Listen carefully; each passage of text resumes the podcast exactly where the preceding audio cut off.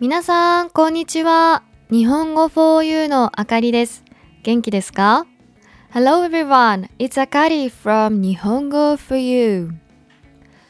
日本では毎年5月にゴールデンウィークと呼ばれる長いお休みがあります。その年によりますが、だいたい全部で7日間から10日間くらいです。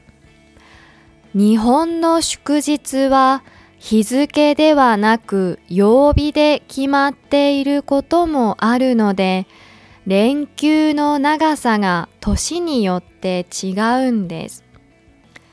さて、ゴールデンウィークの中にどんな祝日があるか知っていますか？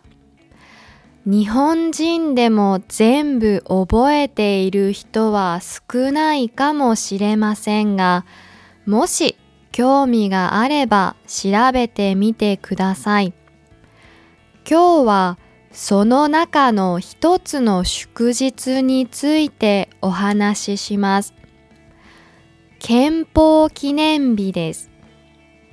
毎年5月3日で1946年のこの日に今日本で使われている憲法が施行されました。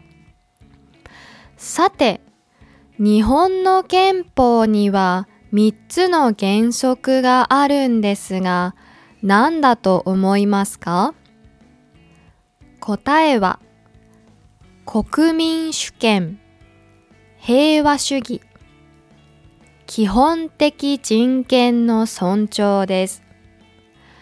あまりにも当たり前のことのように聞こえるかもしれません。でもこの憲法の前は日本では基本的な権利が制限されていたんです。例えば、前の憲法では主権を持っているのは国民ではなく天皇でした。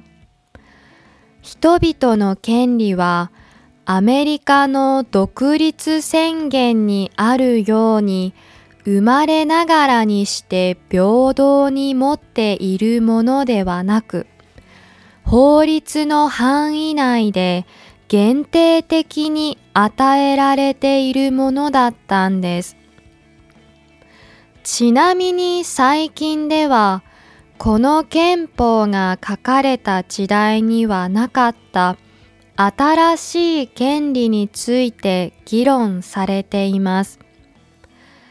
例えば、プライバシーの権利。自由に情報を収集したり公開したりできる権利などです。こうした権利は憲法には存在しませんが、法律を定めて守ろうとする動きがあります。憲法はその国のあり方を決めるとても大事なもの。皆さんの国の憲法はどんなものですか？憲法がない国は代わりにどんな決まりがありますか？